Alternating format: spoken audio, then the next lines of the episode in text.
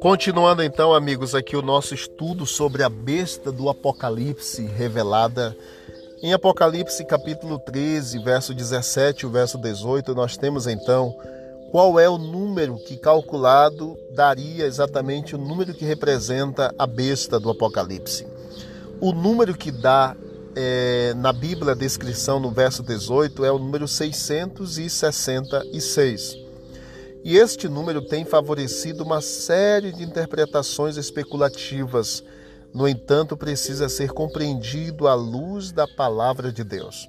A besta de Apocalipse é identificada com Babilônia e o poder apóstata e arrogante que esse reino representou. O rei de Babilônia fez uma estátua de ouro que media 60 côvados de altura e 6 de largura em Daniel capítulo 3, verso 1 o rei Nabucodonosor, para que exatamente as pessoas se curvassem diante daquela estátua e adorassem quando esse rei, no caso Nabucodonosor, desse a ordem. Na Babilônia, os seis ele tinha um profundo significado religioso e os deuses adorados ali eram enumerados ou numerados da seguinte forma: o deus menor igual a seis, o deus maior igual a 60 e o panteão babilônico a 600. A totalidade das falsas divindades era exatamente 666, que representava o panteão babilônico, o deus maior e o deus menor. Isso se mostra claro nos selos e números de mistérios utilizados pelos sacerdotes pagãos da Babilônia. Nesta perspectiva, então, é importante nós salientarmos que o número 666 sugere o esforço do anticristo de exaltar o homem no lugar de Deus e de Cristo. E João declara de forma específica que o número 666 é número de homem. Apocalipse 13, verso 18. Então, o 666 representa o que? a soberba do ser humano, procurando gloriar-se em si mesmo e em seus pretensos poderes criadores, colocando-se então ali no lugar de Deus. A besta do Apocalipse 13 representa o poder que pretende exercer exatamente sua soberania, autoridade, a parte de Deus estabelecendo sua própria lei moral, opondo-se àquela dada pelo próprio Deus, em Êxodo capítulo 20. Chegará o um momento em que o mundo, de fato, é, se dividirá em dois grandes grupos: aqueles que serão fiéis à lei de Deus e aqueles que serão é, ou seguirão as sugestões da besta. O que aconteceu com uma de suas cabeças em Apocalipse capítulo 13, verso 3 e o versículo 10. Capítulo 13, o verso 3 e o verso 10 diz assim para nós, capítulo 13, verso 3: Uma de suas cabeças, ou cabeças da besta, parecia ter sofrido um ferimento mortal, mas o ferimento mortal foi curado e o mundo todo ficou maravilhado e seguiu aquela besta. E o verso 10 diz: se alguém há de ir para o cativeiro, para o cativeiro irá. Se alguém há de ser morto a espada, morto a espada haverá de ser. Aqui estão a perseverança e a fidelidade dos santos de Deus. O que aconteceu em uma das suas cabeças, queridos? Ela foi exatamente ferida de morte, diz a Bíblia. Em 1798, ao terminarem exatamente os 1200 anos, 1260 anos de poder perseguidor da igreja da época, do ano 538 até o ano de 1798, que dá os 1260 anos, o general Berthier, ele aplicou uma ferida mortal ao poder papal. Ele anulou o código de Justiniano e aprisionou por conta própria o Papa, indicando a perda dos poderes temporais, que, e isso aqui culminou com a perda dos territórios papais na Itália, poucos anos mais tarde.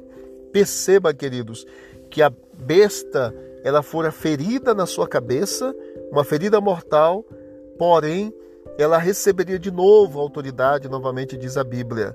Porque o capítulo 13, verso 3 diz que o que aconteceria com a ferida mortal é que aquela ferida, aquela ferida seria curada. E em 1929, isso tudo é história.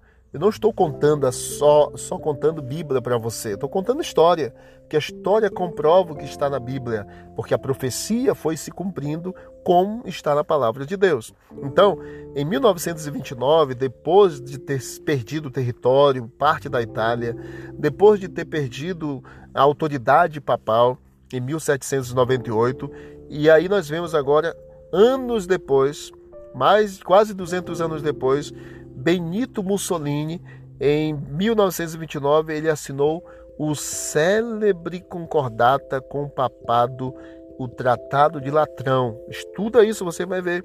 Restituindo-lhe parte dos territórios, os 44 hectares que hoje constituem o Vaticano.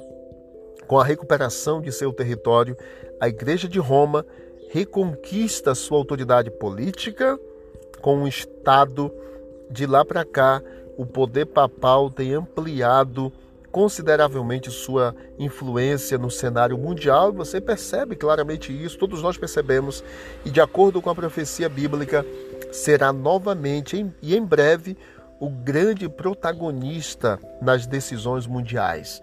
Você já percebeu a preocupação do papado com relação às, às questões climáticas e eles se, se envolvem em toda e qualquer situação e discussão e decisão mundial? Então, você percebe que a ferida que for aplicada lá em 1798 pelo general Berthier, ela foi curada em 1929 e hoje foi dada novamente autoridade ao poder religioso instituído com, com o Estado também. E aí a gente vê exatamente o que está acontecendo. E quem são, queridos, os que adorariam a besta em Apocalipse capítulo 13, o versículo 8? Apocalipse capítulo 13, versículo 8. Quem seriam essas pessoas? Todos os habitantes da terra adorarão a besta, a saber, todos os que aqueles que não tiveram seus nomes escritos no livro da vida do Cordeiro que foi morto desde a criação do mundo. Ao adorar a besta também se adora o dragão, do qual é um instrumento aliado que é exatamente Satanás, e de quem recebe seu poder, Apocalipse capítulo 13, verso 2. O não está escrito no livro da vida significa estar perdido. Por isso, o Senhor Jesus Cristo disse que por cima de toda alegria deveríamos regozijar-nos, porque nossos nomes estão escritos no livro dos céus, lá em Lucas capítulo 10, verso 20. A maior alegria, queridos, é ter o nosso nome no livro da vida. E o que acontecerá com aqueles que adorarem a besta ou a sua imagem em Apocalipse capítulo 14, o verso 9 e o verso 10. Diz assim, capítulo 14, verso 9 e 10. Um terceiro anjo os seguiu, dizendo em alta voz: Se alguém adorar a besta e a sua imagem, e receber a sua marca na testa ou na mão, também beberá do vinho do furor de Deus que foi derramado sem mistura no cálice da ira de Deus. Será ainda atormentado com enxofre ardente na presença dos santos anjos e do Cordeiro de Deus. Serão mortos, queridos, eliminados todos aqueles que receberem a marca da besta e que se aliarem na adoração à besta. Ah, queridos, este assunto eu não gostaria de estar falando para você, mas eu não posso me omitir de falar uma verdade tão peculiar da palavra de Deus para todos nós. Nós estamos vivendo o final dos tempos. Nós estamos vivendo um período crucial da história da, da Terra e nós não podemos viver sem conhecer as verdades bíblicas. O Apocalipse é claro para nós por meio da revelação que nos foi dada que a palavra de Deus deve ser o princípio normativo da nossa vida e que nós precisamos seguir os princípios orientados na orientação bíblica dos Dez Mandamentos, na orientação bíblica sobre a alimentação, na orientação bíblica sobre o nosso corpo sendo o templo do Espírito Santo, na orientação bíblica de todos os detalhes da nossa vida, da nossa bem, é, boa convivência aqui neste mundo.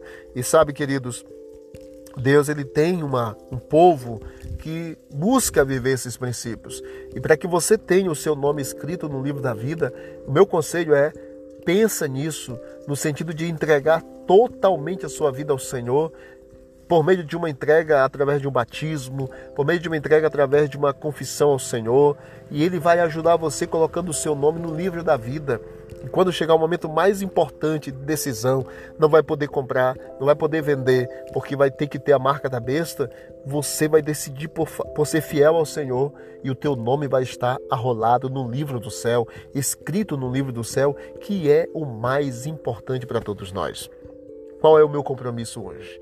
Eu entendi que a besta de Apocalipse 13, de 1 a 10, é o catolicismo romano, que se coloca no lugar de Deus pretendendo ter autoridade que somente Deus tem.